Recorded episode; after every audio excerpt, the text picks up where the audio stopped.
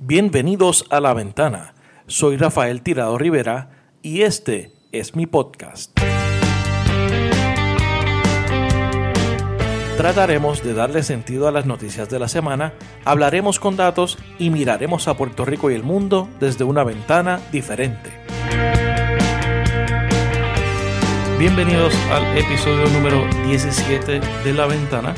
Gracias a todos por la sintonía especialmente lo que escucharon y nos han comentado en nuestro pasado episodio con el licenciado Rafael Cox Salomar, en donde hablamos sobre el estado actual de las relaciones políticas entre Puerto Rico y los Estados Unidos.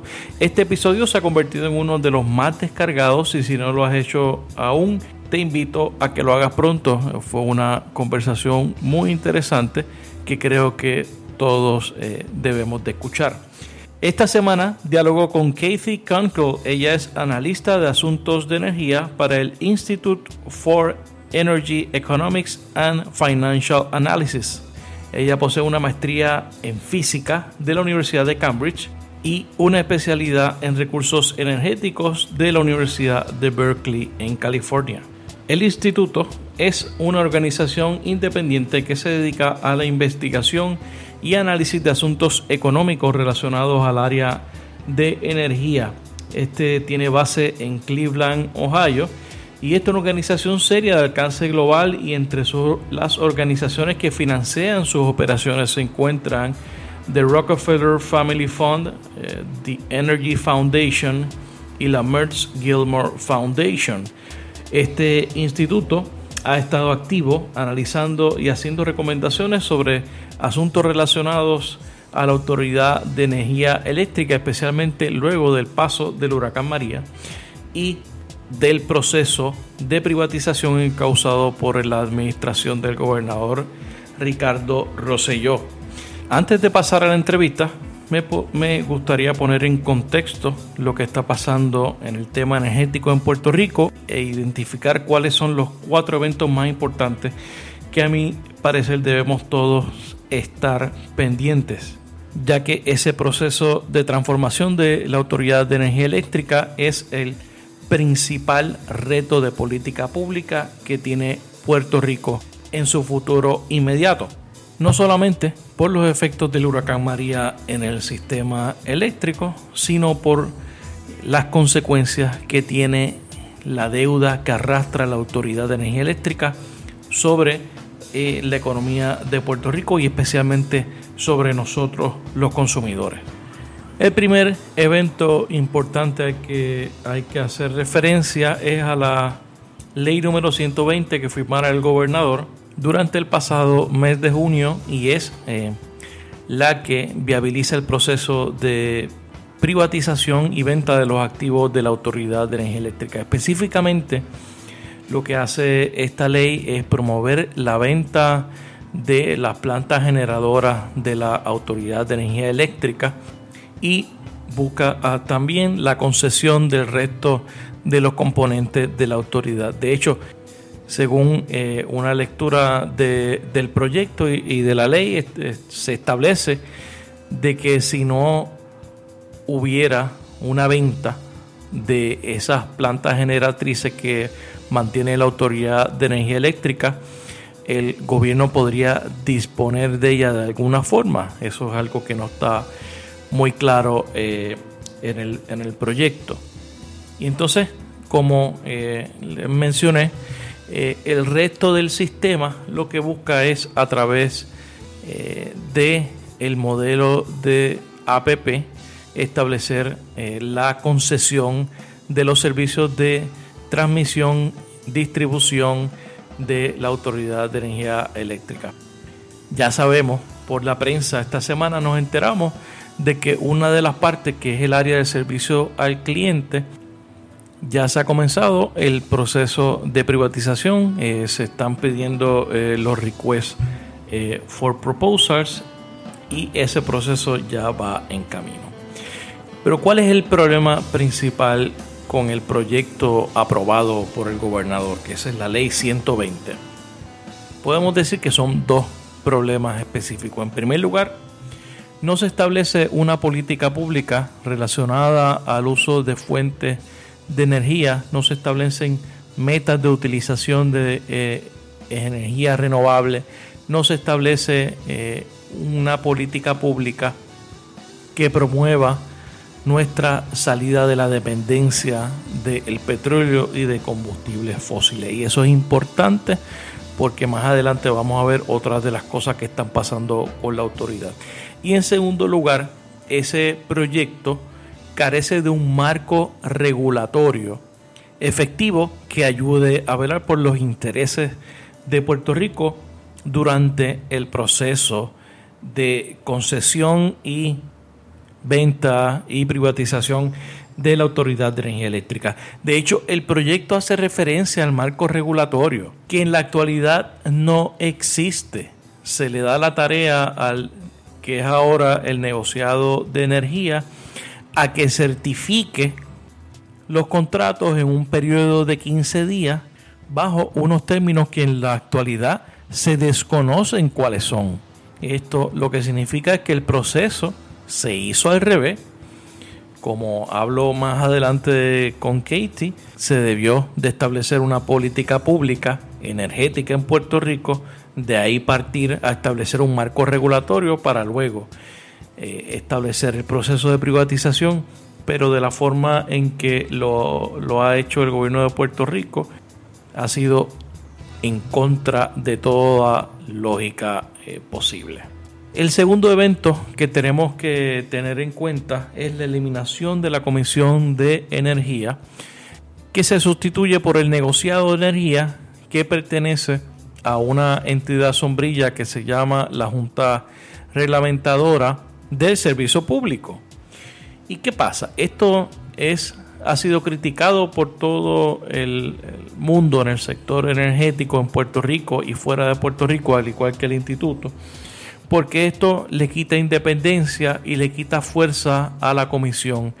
En momentos en que necesitamos una comisión que sea fuerte, que sea robusta y sobre todo que sea independiente.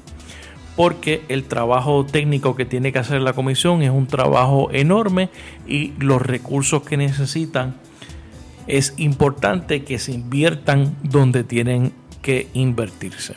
De hecho, la Junta de Control Fiscal le escribió esta semana al gobernador indicando de que eh, las partidas de presupuesto para la, el negociado de energía no cumplía con los planes fiscales, entre otras cosas, porque el gobierno parece que se ha empeñado en llenar el negociado de energía con empleados de confianza cuando ese negociado lo que necesita es personal técnico bien remunerado que conozca las áreas que va a regular eh, esa, entidad.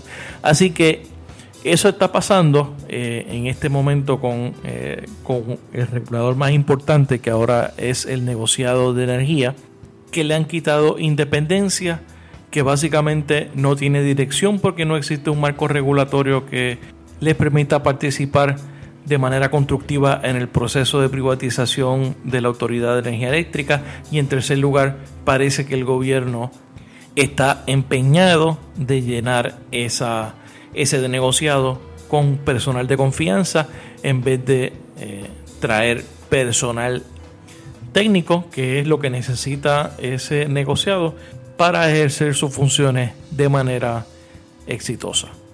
En tercer lugar, y mientras no existe una política pública coherente eh, que fomente el uso de energías renovables en Puerto Rico, hay intereses económicos y políticos desde el Congreso de los Estados Unidos que están empujando el gas natural y la Autoridad de Energía Eléctrica está cediendo aparentemente ante las presiones. En este caso del congresista Rob Bishop, que es el presidente del Comité de Recursos Naturales y Energía de la Cámara de Representantes en el Congreso de los Estados Unidos. Ya no solamente eh, no se conforman con cortar la autoridad del gobierno propio a través de promesa y la Junta de Control Fiscal, sino que tiene, quiere también por el lado empujar los intereses de las compañías de gas natural que son las que donan a su campaña y donan también a su eh, comité de acción política dentro del Partido Republicano.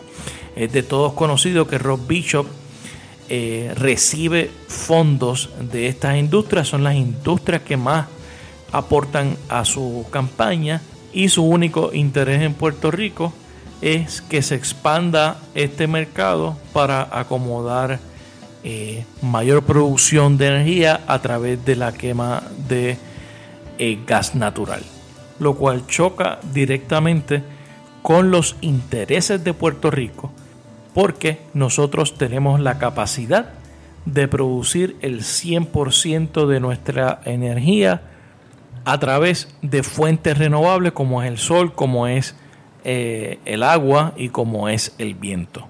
Y ahora de la noche a la mañana, la Autoridad de Energía Eléctrica en todos sus planes ha colocado de manera prominente el producir energía con gas natural. Eso estamos seguros que es producto de la presión que ha ejercido Rob Bishop a la Autoridad de Energía Eléctrica y el gobierno de Puerto Rico no se la ha parado de frente y no ha hecho nada con eso, porque aquí se habla mucho de producir energía con fuentes renovables, pero a la hora de la verdad no se hace nada y eso es también parte de lo que eh, hablo con Casey Conkle más adelante ya que esto es algo que no hace sentido en la realidad puertorriqueña porque Puerto Rico no produce gas natural. Y por último, mientras todo esto ocurre eh, a nivel de la legislatura eh, y a nivel de la Autoridad de Energía Eléctrica, la Junta de Control Fiscal hace varias semanas anunció un acuerdo con un grupo pequeño de bonistas que tienen menos de la mitad de los 9 mil millones de dólares que debe la Autoridad de Energía Eléctrica en los mercados. ¿Y cuál es el efecto en el consumidor? Que ese acuerdo representa un aumento de 10% en su tarifa mensual. Esto pondría el kilovatio por hora en 26 centavos, siendo el kilovatio por hora más caro en todos los Estados Unidos. Una de las cosas que hace este acuerdo con este grupo de bonistas es que por esos bonos se les paga casi un 30% por encima del valor actual de esos bonos en el mercado. En otras palabras, unos bonos que valen hoy 40 centavos de dólar en el mercado se les va a pagar acerca de 70. Y esto es interesante y esto llama mucho la atención porque la Junta de Control Fiscal había rechazado un acuerdo similar que había trabajado la administración anterior y que la Junta había rechazado por su impacto en la economía y porque Puerto Rico no podía eh, sostener ese pago. Y ahora, en condiciones de mayor adversidad, producto del paso del, huracán María, la Junta aprueba un acuerdo que es mantiene condiciones similares, que no hay mucha que no hay mucha diferencia en eso. Y eso al final del día quienes los van a pagar somos nosotros los consumidores en nuestra en nuestra factura de luz y sobre todo tenemos que estar pendientes porque ese acuerdo representa menos de la mitad de los 9 mil millones de dólares que tiene la Autoridad de Energía Eléctrica en deuda. Eso significa, por lo tanto, que habrán otros ajustes, por lo menos uno, tal vez dos ajustes adicionales por encima de eh, ese acuerdo. Ese es el contexto de lo que está pasando con la discusión de los temas energéticos en Puerto Rico. Ese es el contexto en el que eh, dialogó con Casey. Eh, de hecho, eh, en el proceso de coordinar esta entrevista, Casey se encontraba en Puerto Rico, de casualidad, atendiendo asuntos relacionados a los trabajos del Institute for Energy Economics and Financial Analysis relacionados con Puerto Rico, así que tuvimos la oportunidad de hacer la entrevista en persona. De hecho, ellos estuvieron esta semana deponiendo ante el Senado de Puerto Rico, el comité especial que está atendiendo los asuntos de la privatización de la Autoridad de Energía Eléctrica. Y en su ponencia, entre otras cosas, eh, señalaron eh, el énfasis que se le está proveyendo al uso de gas natural en la transformación de la Autoridad de Energía Eléctrica. Dice que es que va en contra de los mejores intereses de Puerto Rico porque no va a reducir los costos de energía como se alega. También el instituto insiste en que la única forma de mantener esos costos de energía eh, bajos es a través del uso y la implantación de eh, fuentes renovables de energía. Recomiendan que se mantenga la figura de eh, la Comisión de Energía con los recursos necesarios, que sea un regulador fuerte. recomienda también que se eh, reorganice la Junta de Gobierno de la Autoridad de Energía Eléctrica para que sea una que responda a los intereses de la comunidad y menos a los intereses del gobierno. Eh, promueve también la protección de los trabajadores de la autoridad en el proceso de transición. Esa ponencia eh, la voy a estar poniendo en mi cuenta de Twitter para que ustedes la puedan ver y pues, vean lo que tienen que decir sobre todo este proceso. Así que tan pronto este, este episodio al aire, pueden ir a mi cuenta en Twitter, arroba retirado y ver la ponencia. También los invito a que si les interesa también el tema energético, vayan al episodio 10 de este podcast en donde hablo con el profesor Lionel Orama de la UPR de Mayagüez. Él es eh, catedrático y miembro del comité timón del Instituto Nacional de Energía y Sostenibilidad Isleña, que es un instituto nacional que atiende temas de energía y agrupa a todos los académicos de la Universidad de Puerto Rico que atienden el tema de energía. Con él hablamos sobre el panorama energético en Puerto Rico y sobre estas y otras eh, preocupaciones eh, del proceso de transformación de la autoridad. Recuerda que la ventana se publica todos los viernes y está disponible a través de tu aplicación favorita para escuchar podcasts tales como Apple Podcasts, Stitcher, Podbean, Spotify, entre otras. Los usuarios de Android pueden ya bajar la nueva aplicación de Google Podcast y suscribirse también.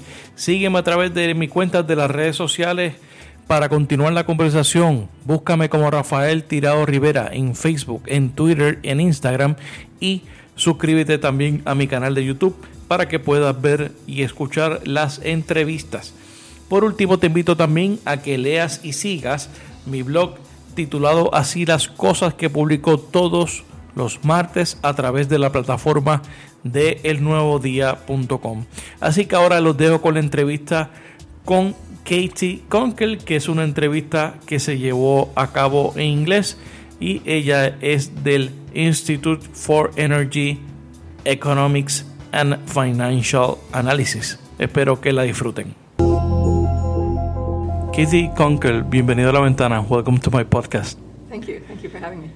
Uh, talk to us a little bit about your background. Uh, where do you study and what's your uh, expertise? Yeah. Um, well, I actually uh, studied physics. I have a master's degree in physics, but um, I've been working in the energy field for the last uh, almost a decade. Okay. Um, and right now, I'm an energy analyst with the Institute for Energy Economics and Financial Analysis. Okay. And we've been uh, involved uh, in Puerto Rico for the last three and a half years. Um, various analyses of the energy system and also the power authorities debt issues. Yeah, and what's what is the, the what's the institute's mission and uh, what do you do there? Yeah, um, I mean, our, our mission basically is to provide economic and financial analysis um, to help advance the transition to a renewable energy economy. Um, and so we have consultants actually all over the world, um, and we uh, participate uh, as experts in regulatory cases. We provide research and reports on different issues uh, around the U.S. and around the world. Okay, and the the institute has been very active uh, lately, uh, dealing with the issues uh, around PREPA. Yes. Why is that?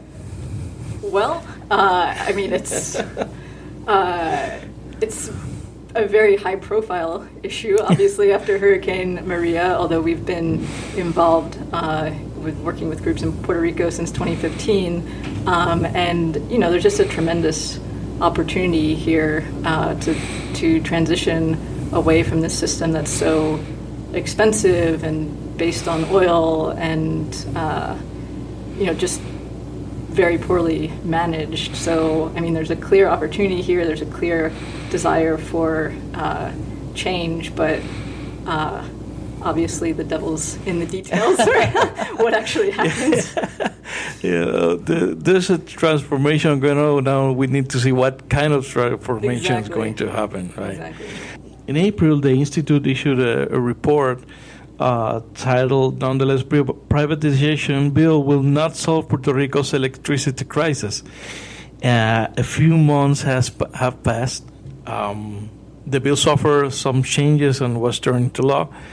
Uh, do you stand by that assessment? What's your take on the on the process right now? Yeah, well, as as it is proposed, I don't think the privatization process will fix Puerto Rico's electricity problems um, because, I mean, fundamentally, the problems facing the electrical system are less about ownership, who owns the assets, and about the energy mix and the governance of the system. Um, and so, just by saying we're going to turn it over to a private company doesn't necessarily mean that you're fixing those problems.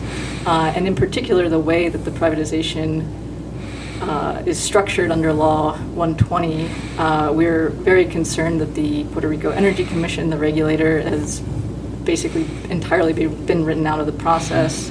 Um, and the bill is basically structured, or the law is structured, uh, to basically be a series of contracts. So selling off generation, uh, entering into contracts with new owners of generation, entering into contracts for the transmission and distribution system.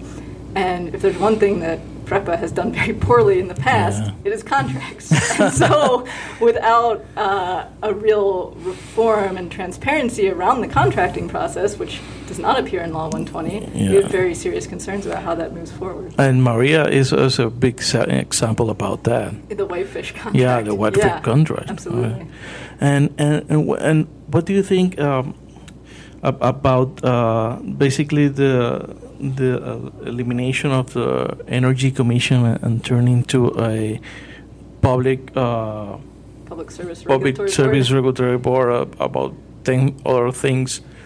Yeah, I mean, we we opposed that idea of, of consolidating the Energy Commission with other regulatory agencies. I mean, I think it sort of remains to be seen how that will uh, how that will play out that consolidation.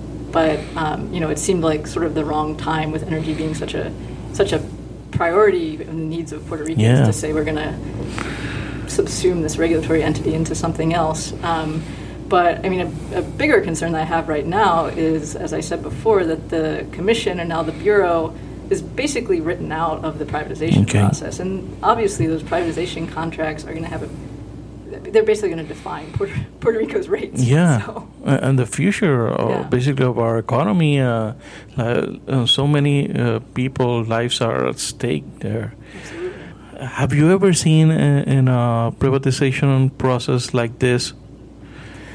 I haven't. Um, I mean, there there have not been a lot of examples uh, of privatization within the U.S. context because there's a, a lot of already already private Yeah. utilities. Um, there was uh, an example of uh, privatization of the Long Island Power Authority uh, that we wrote about a little bit in one of our reports, but uh, that was structured um, pretty pretty differently, and it's sort of hard to make comparisons because the you know the regulatory environment here is different. The the asset mix is different. Yeah. Okay.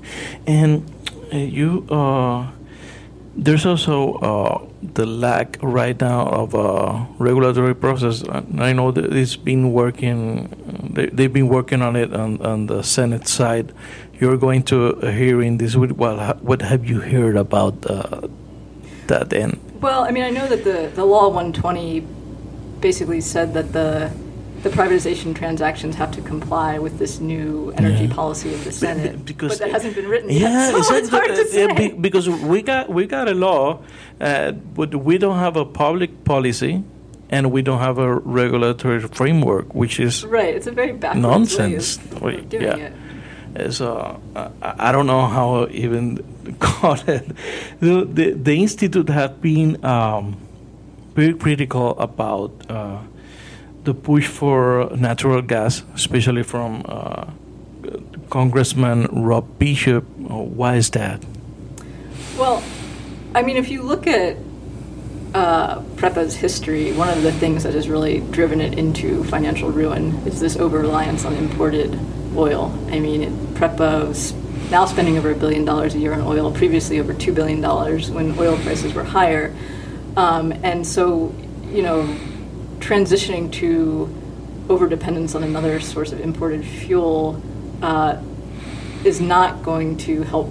Well, it's not going to solve the fiscal problems of PREPA in terms of like the budget imbalance um, and particularly what Bob Bishop is talking about of making Puerto Rico a natural gas hub of the Caribbean. The Caribbean, yeah, makes sense. I mean, you know, you guys don't produce natural gas. Uh, yeah, uh, so, we have plenty of of sun, of wind. Yeah, you know, yeah. biomass. Uh, yeah, and I mean, I think what, what we're most concerned about is that at a high level, there seems to be sort of a a spoken agreement that renewable energy is a priority and Puerto Rico should have yeah. more renewable energy. Everybody says that. Now. Yeah. Everyone says that. But when they come to talk about actual projects, they're talking about natural gas. Yeah. And so, you know, I'm not saying uh, that there shouldn't be any investment ever in natural gas in Puerto Rico. I'm saying make renewable energy the priority. Figure yeah. out how far you can go with that. Be- because the the process uh, to uh, converting the the existing plants is not a cheap one to right. turn them into into to, to, into gas. Right. Right. You know.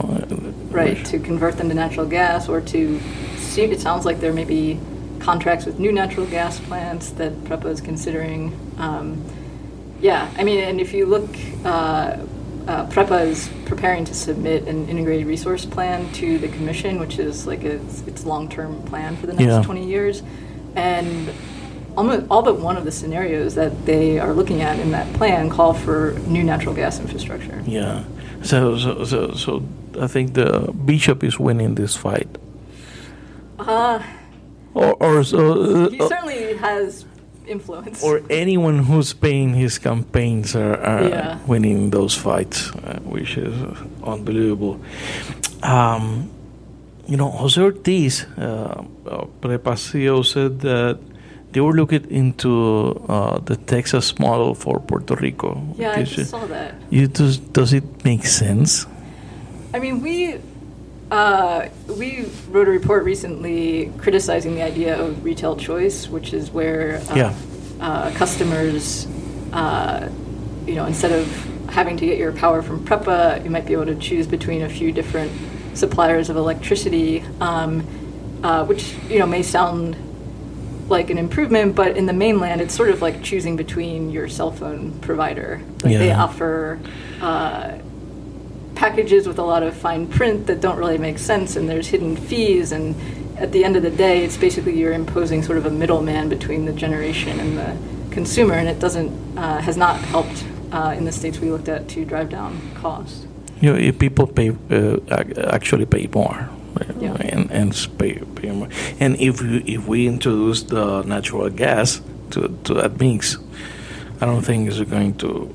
Right. I mean, fundamentally, down. the the the problems, like I said, are, are about governance and fuel mix, and unless you really address the fuel mix question, which you know overbuilding natural gas would not do yeah. that, uh, you're going to have high rates. What would you do if you were in charge?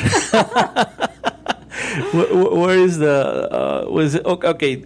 If I were in charge of Puerto Rico's energy sector, what, yeah, what yeah. would you do about it? Yeah, well, I mean, first of all, I do think that there needs to be a a priority, and the investment needs to follow the priority of renewable energy and uh, including uh, decentralized generation, so more uh, more small-scale solar and microgrids to support you know critical loads like hospitals and uh, other things that lost power in Hurricane Maria, um, and there's you know there's a lot of money, federal money, flowing to Puerto Rico uh, over the next year or so, and some of that money uh, could be used to create incentive programs for uh, communities to do microgrids or for homeowners to install solar. So, you know, I do think there's a lot of um, a lot of potential for that investment if the government of Puerto Rico sort of came together in a consensus and said, yes, this is our priority moving forward. This is what we're this is what we want investment in instead of basically saying they, they want renewables and actually chasing natural gas. Yeah, you know, actually doing it. Yeah. Um, and uh, also uh, recently the the fiscal oversight board uh, reached an agreement with uh, some of the debt holders of PREPA, Right. which is a, a small part of them. What are your concerns about it? Yeah, well, I mean, the agreement um, would call for uh, PREPA ratepayers to pay uh, 70 cents on the do- 77 cents on the dollar for some of those bonds, which are currently trading in the market around 40 cents. So Okay. uh, that's you know one concern, but more broadly, uh, the oversight board also released last week a 600-page report Yeah. that was their investigation into uh, into the causes of the fiscal crisis in Puerto Rico, and they talk a lot a lot of different actors who were involved in that: uh, the underwriters, the financial advisors, the law firms, uh, a lot of people who kept uh, kept the debt flowing even when it should have been obvious that you know PREPA was losing money and was not a good investment, Yeah. and other government agencies too. Um, and so to say that the people of Puerto Rico have to pay this certain amount when you don't, when you haven't uh, uh, pursued trying to hold other people responsible um, and get you know money or settlements out of some of those other actors seems to me to be backwards. Yeah, so, so it's costly to the people. Yeah, Actually. yeah, no, two and a half, two point six cents per The, kilowatt uh, hour would be the charge on the debt. So yeah, it's, it's going to be Yeah. basically the the the most uh, uh, expensive uh, in the states. Uh, it's over over the twenty cents. right? Yeah, yeah, I mean, it's it's contrary. I mean, before before Hurricane Maria, the fiscal board rejected a debt deal that imposed a charge of I think three point one Yeah. cents.